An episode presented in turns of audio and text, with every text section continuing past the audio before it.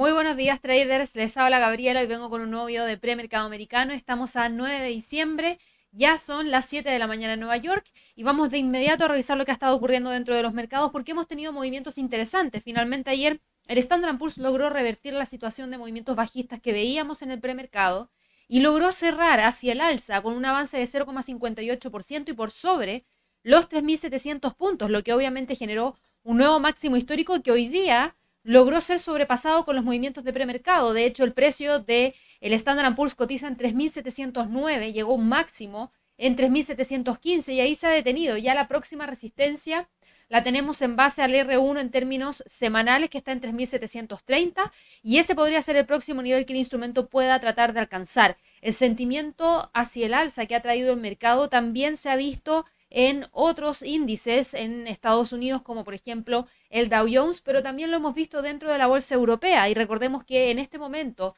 en la bolsa de Madrid, en la bolsa de Frankfurt, son alrededor de la una de la tarde y hemos tenido ya gran parte de los movimientos de esta jornada, por lo menos en la mañana, y hemos visto que el Eurostox sube alrededor de un 0,15%, pero se mantiene todavía dentro de la zona de congestión que veníamos siguiendo hace un par de días atrás el DAX alemán logra mantener la línea de tendencia alcista, quiebra momentáneamente los 13.400 y ahora solamente estamos a la espera de ver si es que efectivamente logra cerrar el DAX sobre los 13.400, lo que sería la primera señal de que el precio puede ir a buscar los próximos niveles que están entre esos 13.400 y los 13.800. Así que es un nivel súper importante el que está testeando justamente ahora el DAX. Así que presten mucha atención para las próximas horas para ver el precio final de cierre para este instrumento. En el caso del IBEX de España, fíjense que logró detener el movimiento bajista que vimos hace dos sesiones de trading y ha logrado respetar el pivote semanal en 8.218 como sólido nivel de soporte para ir a buscar los 8.300, que es la resistencia que mantiene en este momento. Y por último, el FTSE, a pesar de toda la incertidumbre en torno al Brexit, también logró moverse hacia el alza en una menor cantidad, solamente avanza un 0,07%, pero logró quebrar los 6.600 de manera momentánea y ahora cotiza en 6.575. ¿Qué es lo que hemos conocido en las últimas horas en términos de calendario económico? Hoy día partíamos muy tempranito en la mañana con algunos datos provenientes desde Europa, específicamente la fuerte alza que tuvimos en la confianza del consumidor en España, en donde pasamos de 48,5 a 55,7, muy, muy, muy positivo. Por otro lado, la actividad industrial en España, que también superó la expectativa del mercado. El mercado esperaba que de los menos 3,1% que se había publicado el mes pasado, este mes se publicara menos 2,6%. Si bien todavía es territorio negativo, de todas maneras es una cifra mejor que la que se había reportado el mes pasado. Sin embargo, el dato fue incluso aún mejor al quedar en menos 1,6%, así que obviamente eso apoyó al movimiento alcista. Por otro lado, conocimos algunos datos eh, mixtos para Alemania porque las exportaciones cayeron, quedando en solo 0,8%, las importaciones quedaron en un 0,3% y ya para el resto de la sesión no tenemos más fundamentales provenientes desde Europa. Ahora, ¿qué es lo que hemos conocido? Hemos conocido que el primer ministro del Reino Unido, Boris Johnson, va a estar viajando hoy día a Bruselas para cenar con la presidenta de la Comisión Europea, mientras ambas partes tratan de encontrar un acuerdo y de esa manera salir de la Unión Europea con un acuerdo firmado por la relación futura que ambas economías podrían llegar a tener. Aunque las declaraciones oficiales de ambos bandos apuntan a la esperanza de llegar a un acuerdo, siguen insistiendo y existiendo todavía que hay muchas diferencias significativas en cuestiones claves. La presión para sellar el acuerdo claramente es alta. Las empresas con sede en el Reino Unido ya empiezan a sentir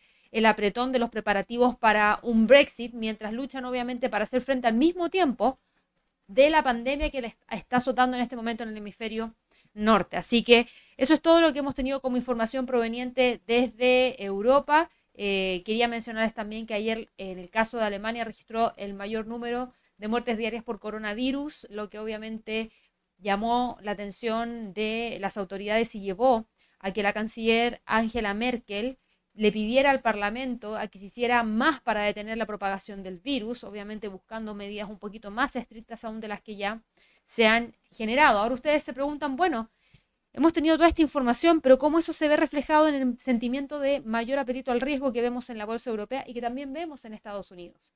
La verdad es que aquí tiene que ver con una cosa en particular que se ha dado a conocer y que tiene que ver con el paquete de estímulos que eventualmente podría estar recibiendo Estados Unidos.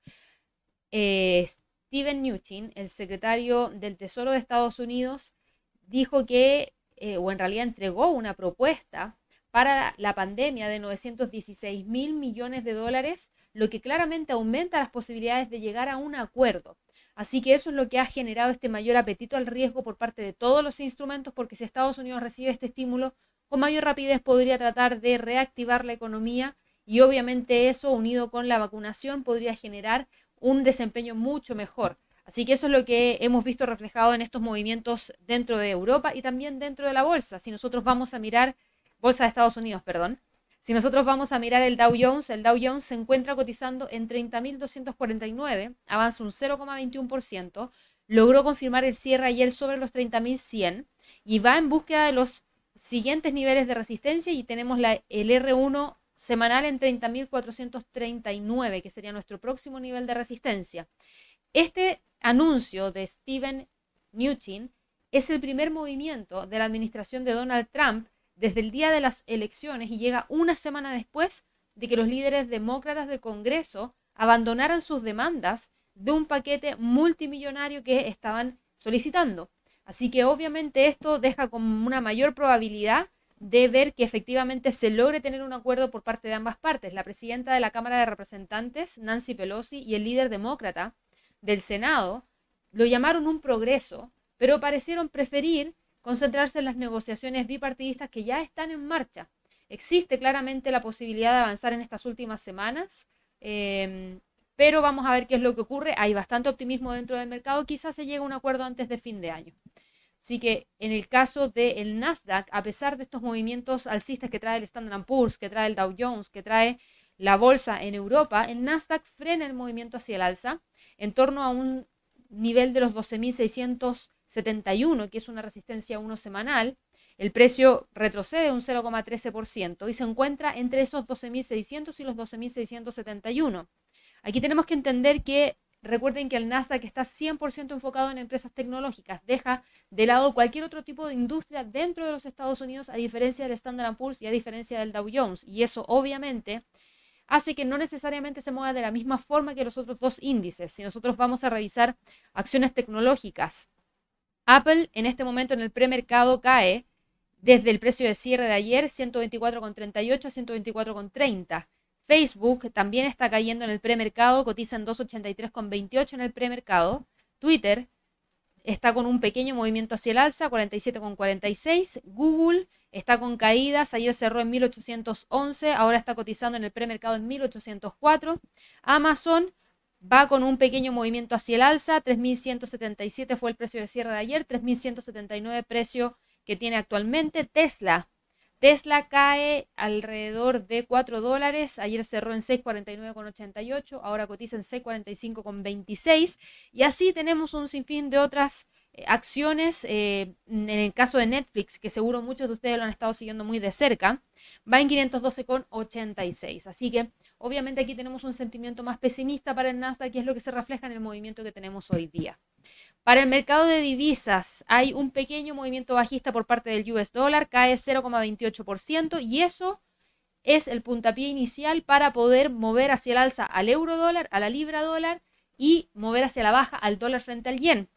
El euro dólar en este momento está rebotando desde los 1,21, avanza un 0,14% y se mueve entre los 1,21 y 1,21,50. La libra dólar avanza un 0,79%, recuperando prácticamente todas las caídas que habíamos tenido en las últimas tres sesiones de trading. Solamente le falta continuar con un avance de alrededor de 0,58% para llegar a los máximos que vimos durante el día 4 de diciembre en 1.35.394. En este momento cotiza en 1.34.54 y va en búsqueda del quiebre de, ese nivel en 1.34.57 para intentar alcanzar los 1.35.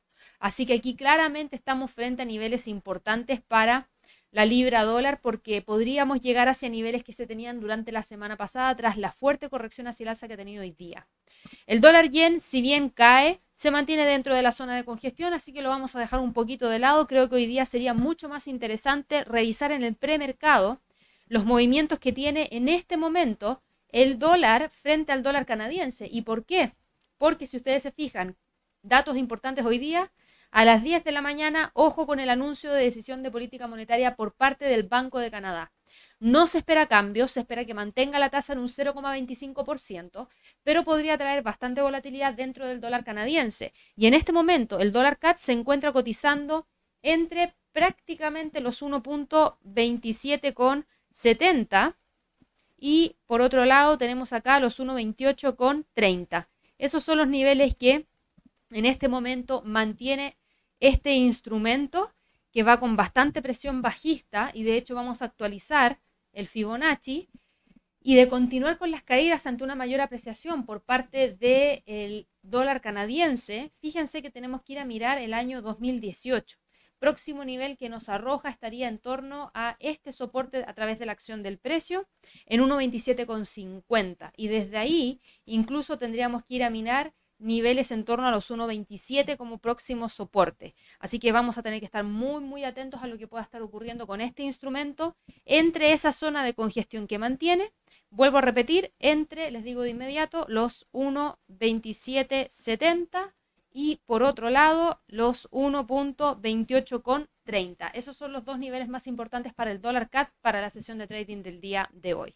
Pasando al mercado de materias primas, el petróleo logra moverse hacia el alza hoy día, avanza un 0,47%, sin embargo nos sigue dejando entre la zona de los 44 y los 46 dólares el barril. Solamente un quiebre de ese nivel podría gatillar que el precio vaya a buscar los 47 y ojo que hoy día estamos a día miércoles, se entregan los inventarios de crudo de la Agencia Internacional de Energía a las 10.30 de la mañana hora de Nueva York, así que a las 10 en punto. Partimos con la transmisión en vivo a través del canal de YouTube. No se olviden de suscribirse al canal de inversiones y trading. Así que ahí los espero para que veamos esos movimientos que podrían darse. En este momento cotiza en 45,81 y se mantiene dentro de esta zona de congestión. Para el oro, que es lo último que vamos a ver hoy día, el oro se encuentra moviendo en torno a los 1857. Ojo que no le ha resultado para nada bien este mayor apetito al riesgo dentro del mercado al oro. Eso es lo que ha frenado el movimiento alcista y hace que hoy día corrija. Niveles importantes, 1845 como soporte y resistencia en 1870. Así que bueno, espero que todos tengan una excelente sesión de trading el día de hoy. No se olviden de participar en el Trading Day. En la descripción del video está el enlace para que puedan registrarse de manera gratuita y ya los voy a estar viendo dentro de un par de horas más en el seguimiento en vivo de los inventarios de la Agencia Internacional de Energía. Que estén muy bien, hasta luego.